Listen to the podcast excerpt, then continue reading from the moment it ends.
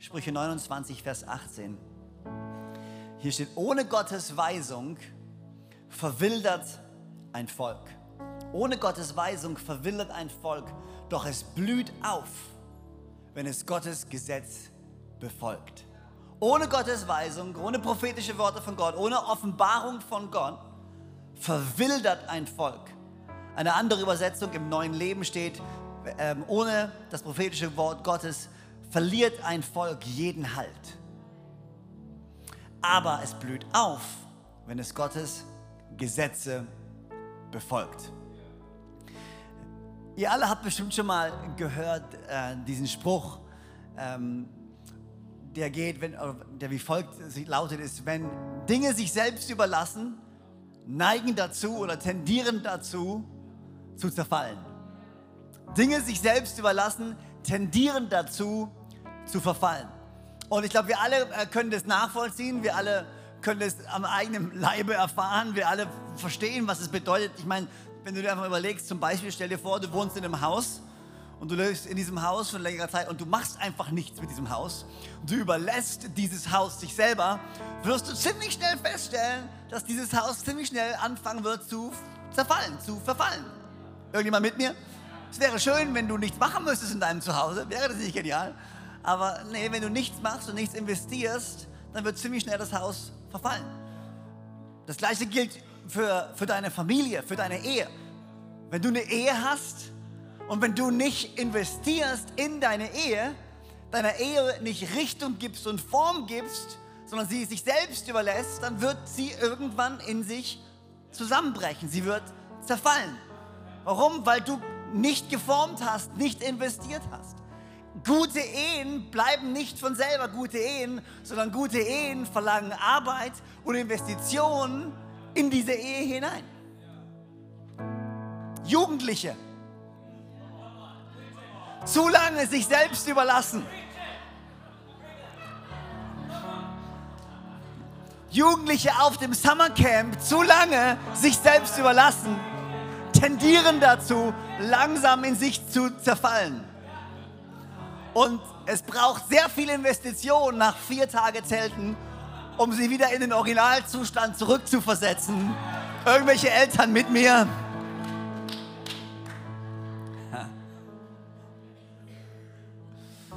Dinge sich selbst überlassen und fangen an zu zerfallen. Es sei denn, wir nehmen diese Dinge in die Hand und entscheiden uns dazu, zu formen, Richtung zu geben und zu investieren.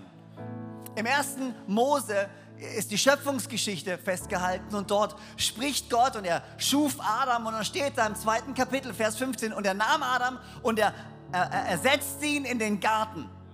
Und dann sagte er zu Adam, jetzt bebaue diesen Garten, kultiviere diesen Garten und kümmere dich um diesen Garten. Und wenn du in die, in die Originalsprache zurückgehst, was dort eigentlich steht, ist dieses Kultivieren oder dieses Bebauen, was Gott quasi zu ihm sagt, ist Adam, hier, ich vertraue dir etwas an und jetzt mach es besser. Mach es zu einem besseren Ort.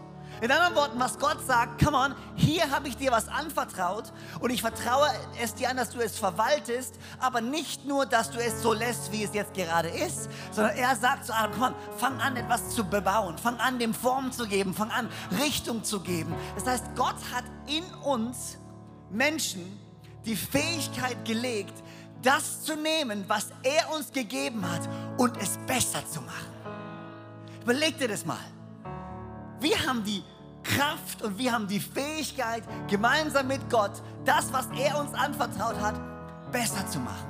Es nicht in sich verfallen zu lassen, es nicht einfach zu ignorieren, sondern es besser zu machen. Wir als Hillsong Church, ob in München, Düsseldorf, Zürich oder hier, wir haben die Chance, diese Kirche zu nehmen, dieses Haus zu nehmen, was Gott uns anvertraut hat und es zu einem besseren Ort zu machen, zu einem besseren Zuhause zu machen, zu einer besseren Familie zu werden. Aber es braucht uns alle die wir sagen, wir nehmen dieses Haus und wir nehmen diese Kirche und wir nehmen diese Beziehungen und wir alle arbeiten gemeinsam daran, damit dies jetzt zu einem noch besseren Ort wird, damit die, die Gott noch nicht können, kommen können, gerettet werden können, Heilung empfangen können, Vision empfangen können, Zuversicht empfangen können, Trost empfangen können, damit dieser Gott real werden kann für eine Welt, die ihn nicht kennt. Wir haben es in unserer Hand, diesen Ort besser zu machen. Ohne Gottes Weisung verwildert ein Volk. Ohne Vision steht in manchen Übersetzungen. Ohne Vision verwildert ein Volk, doch es blüht auf, wenn es Gottes Gesetze befolgt. Dieses, dieses Vision, diese Offenbarung ist nicht einfach nur deine eigene Vision, deine eigene Offenbarung. Es ist nicht einfach nur so, okay, ich habe eine Vision für mein Leben, ich mache das. Nein, nein, hier spricht es von göttlicher Offenbarung, von Gottes Wort. Und sobald wir anfangen, Gottes Wort zu hören, seine Gesetze befolgen, ist es wie, dass wir unserem Leben Richtung geben. Gottes Gesetze zu befolgen ist nicht etwas, etwas Religiöses, etwas Gesetzliches, sondern Gott sagt, hey, wenn du anfängst, dich nach meinen Weisungen zu halten, wenn du anfängst, dieses Wort zu lesen und eine Offenbarung von mir bekommst, dann hast du die Kraft, deinem Leben Richtung zu geben, deiner Ehe Richtung zu geben, deiner Familie Richtung zu geben, deinen Finanzen Richtung zu geben. Wenn wir Gottes Weisungen befolgen, um dann aufzublühen, wenn wir nach Gottes Weisungen leben, dann wird Gottes Herz zu unserem Herz. Wenn ich nach seinen Weisungen lebe, dann wird sein Herz zu meinem Herz. Und das ist ja das Fundament unseres Glaubens. Das Fundament unseres Glaubens ist, dass Gottes Herz mein Herz wird und dass ich nicht etwas tue, weil ich denke, ich muss es tun, sondern ich etwas tue, weil ich glaube und weil ich es tun möchte. Das ist der Unterschied zwischen Religion und einer lebendigen Beziehung mit Jesus. Wir wollen keine Religion, sondern wir wollen eine lebendige Beziehung mit Jesus. Religion basiert sich so oftmals auf, ich muss das machen und ich muss das machen und ich muss das machen. Aber eine Freundschaft mit Jesus kann nicht basieren auf einem Ich muss, sondern muss basieren auf einem Wow, erstmal ich darf. Ich darf eine Beziehung mit ihm haben und jetzt will ich mit ihm leben und ich will mich investieren. Sobald du in deinem Leben diesen Schalter findest von einem Ich muss zu einem Ich will, Sobald du in deiner Beziehung mit Jesus hingehst von einem Ich muss hin zu einem Ich will, das ist ein Zeichen, dass du reif wirst. Wenn Kinder jung sind, müssten sie den, An den Anweisungen ihrer, ihrer Eltern folgen. Sie tun es nicht immer, aber es wäre schön, wenn sie es tun würden. Aber als Kind, wenn du, wenn du als Kind, du hast keine, wenn deine Mama sagt, mach das, dann musst du das machen. Richtig? Warum? Weil du verstehst es noch nicht. Manche Kinder sagen, ich will meine eigene Entscheidung treffen. Nein, du wirst nicht deine Entscheidung treffen, weil deine Entscheidungen sind bescheuert. Deswegen hörst du auf deine Eltern und ich werde dir sagen, was du machst und ich zeige dir, wie es geht. Und dann irgendwann, aber irgendwann muss das Kind an den Punkt kommen und herangeführt werden, an den Punkt, wo sie sagt, okay, jetzt räume ich mein Zimmer nicht mehr auf, weil ich muss, sondern weil ich will. Jetzt fange ich an zu lernen, nicht weil ich muss, sondern weil ich will. Ich wünschte, ich hätte den Knopf früher gefunden in meinem Leben. Ähm, überleg dir mal, wie dein Leben sich anfängt zu verändern, wenn du hinkommst zu einem Ich muss, ich muss, ich muss, ich muss meine Rechnung bezahlen. Ich muss mein Zuhause aufräumen. Ich muss investieren in mein Haus. Ich muss, na, überleg dir mal, du kriegst diesen, kommst an diesen Punkt, wo du sagst, ich will, ich will investieren in mein Haus. Ich will meine Rechnung pünktlich bezahlen. Ich will gut sein mit dem, was Gott mir anfängt. Überleg dir mal, du kommst an diesen Punkt in deinem Glauben, wo du auf einmal sagst, hey, weißt du was, ich will. Warum? Weil mein Herz bewegt ist, weil mein Herz verstanden hat. In Matthäus 9 lesen wir über Jesus und hier steht, er zog durch alle Städte und Dörfer in der Gegend. Er lehrte in den Synagogen, er verkündete die Botschaft vom Reich Gottes, er heilte die Kranken und die Leidenden, als er die Scharen von Menschen sah. Ergriff ihn tiefes Mitgefühl. Denn sie waren erschöpft und hilflos wie Schafe, die keinen Hirten hatten. Als er die Scharen von Menschen sah, ergriff ihn tiefes Mitgefühl. Denn sie waren erschöpft und hilflos wie Schafe, die keinen Hirten haben. Ich hoffe und ich bete, dass unser Opfer heute inspiriert ist von tiefem Mitgefühl. Für die Menschen, die ihn noch nicht kennen, für die Menschen, die notleidend sind, für die Menschen, die noch nicht wissen, wie gut dieser Gott ist. Und ich hoffe, dass keiner von uns hier sitzt und etwas gibt, weil er denkt, er muss. Wenn du auch nur den Hauch von einem Ich muss in dir spürst, dann hast du von mir offiziell nicht nur die Erlaubnis, sondern den Befehl nicht zu geben, okay? weil, weil Gott, das bringt nichts. Mein, mein Traum wäre, dass du in deinem Leben an den Punkt kommst, wo du sagst, wow, ich will. Ich will etwas bringen, ich will etwas geben. Warum? Weil mein Herz ist bewegt. Ich habe es Gott erlaubt, mein Herz zu zerbrechen für die Menschen, die noch zerbrochen sind. Damit wir gemeinsam seine Hoffnung in diese Welt bringen können. Wenn ich Gottes Weisungen befolge, dann gibt das meinem Leben Richtung und Form. Richtung und Form. Psalm 32, Vers 8 bis 11. Du hast zu mir gesagt, ich will dich unterweisen und dir den Weg zeigen, den du gehen sollst. Ich will dich beraten und immer meinen Blick auf dich richten. Seid nicht wie die Pferde oder Maultiere, denen der Verstand fehlt und deren Schmuck aus Zaum und Zügel besteht. Damit muss man sie zähmen, denn sonst gehorchen sie ja nicht. Viele Schmerzen muss er leiden, wer sich von Gott abwendet. Doch wer auf den Herrn vertraut, den umgibt sich mit Gnade. Freut euch über den Herrn und jubelt laut, die nach seinem Willen leben. Ihr alle, deren Herz aufrichtig ist, singt vor Freude. Gott hat so viel Weisheit für uns. Und in diesem Moment, wo wir Raum in unserem Leben einfach nicht leer stehen lassen, sondern ihn füllen mit Gottes Weisungen, ist der Moment, wo wir anfangen, unser Leben zu formen, unserem Leben Richtung zu geben. Und Gott, Gott hat so viel Weisheit für uns parat, um uns Richtung und Form zu geben. In guten Zeiten, in schlechten Zeiten. In leichten Zeiten, in schweren Zeiten. Gottes Weisungen, Gottes Worte sind gut, voller Leben, voller Hoffnung. Das Wort Gottes ist kein, die Bibel ist kein Buch voller Gesetzen, 2000 Jahre alt und wenn du sie nicht einhältst, dann kommt der böse alte Mann mit dem Stock und du kriegst einen drauf. Nein, das ist nicht, das Wort Gottes ist voller Leben und voller Hoffnung. Und mein Gebet ist es jedes Mal, wenn du dich irgendwo hinsetzt, bei dir zu Hause, wo auch immer du, und, und du nimmst diese Bibel und du schlägst sie auf, dass dieses Leben einfach nur so raussprudelt in dein Leben und seine Weisungen etwas sind, die dein Herz größer machen, die dein Leben größer machen und du verstehst, wow, ich meditiere über sein Wort Tag und Nacht, weil ich verstanden habe, wie gut es für mich ist. Gott möchte deinem Leben Form geben, aber er hat dir dein Leben gegeben und du musst ihm Form geben mit ihm. So wie er uns in den Garten gestellt hat, wie Adam in den Garten gestellt hat und gesagt hat, jetzt Come on, forme diesen Garten. So hat Gott dir dein Leben geschenkt und jetzt sagt Gott zu dir, come on, forme dein Leben. So hat Gott dir deine Finanzen geschenkt und jetzt sagt Gott zu dir, come on, forme deine Finanzen. Aber nicht nach deinen eigenen Vorstellungen, sondern nimm meine Weisung, nimm die Sachen, die ich sage und wende sie an in deinem Leben. Oh Mann, und wenn wir das tun würden, wer weiß, was passieren würde. Du hast die Möglichkeit, Richtung und Form zu geben. Wenn ich seine Weisung nachgehe, dann baue ich ein Fundament für die zukünftigen Generationen. Weil ich es nicht nur für mich tue, sondern für die, die nach mir kommen. Und die, die dann kommen. Sprüche 13, Vers 22. Der Gute vererbt auf Kindeskinder, Enkelkinder. Aber das Vermögen des Sünders wird aufbewahrt für den Gerechten. Der Gute vererbt auf seine Enkelkinder. Zum ersten Mal habe ich diesen Vers gehört von Pastor John Burns.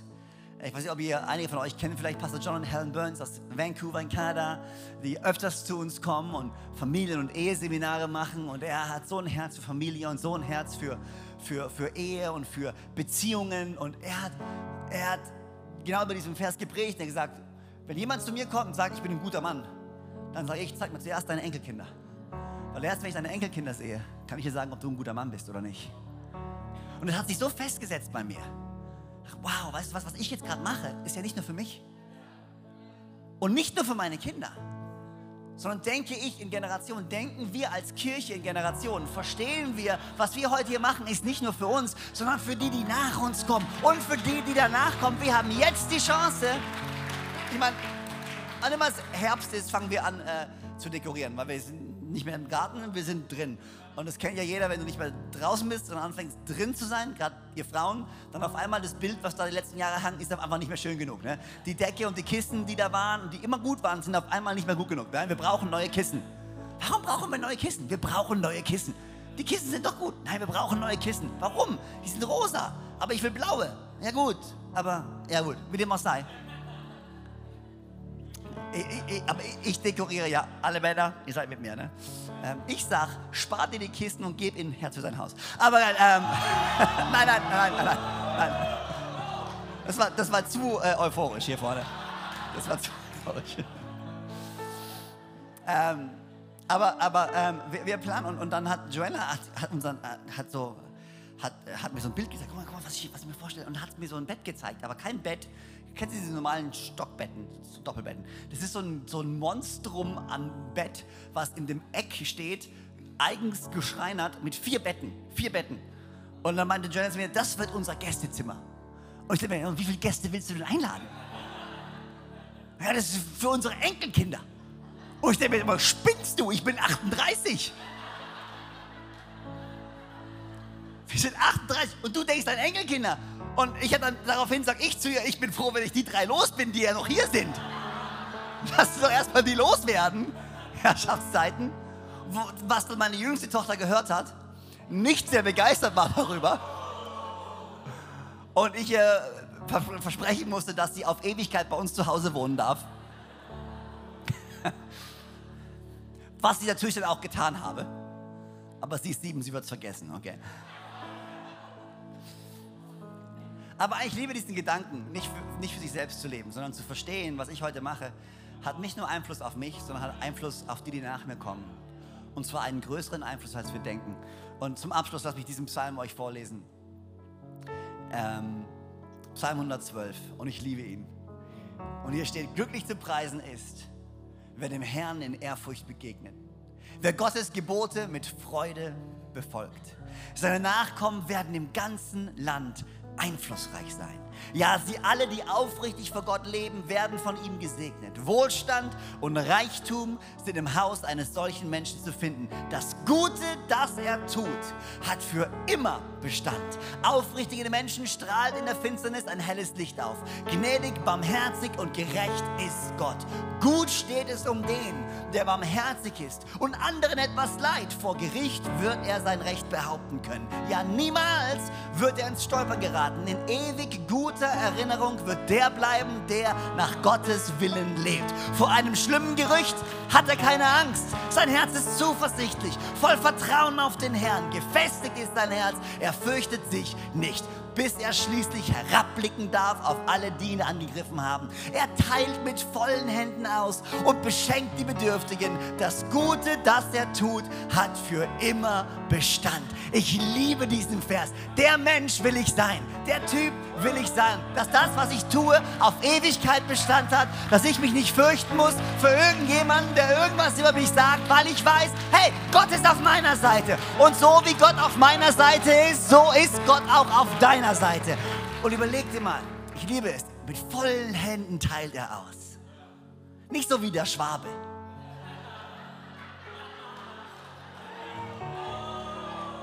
Ein Konfettikorn schmiss der Schwabe in die Luft und rief Stimmung.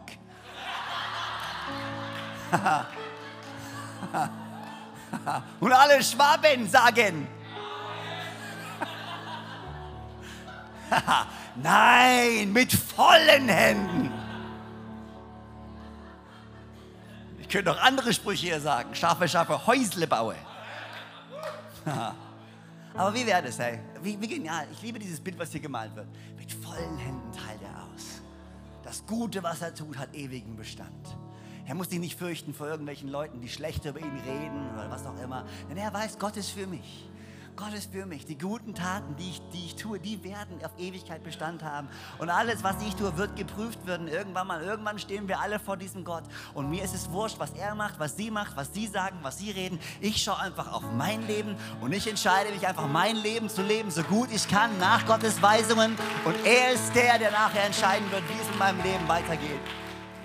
So ein Mensch möchte ich sein.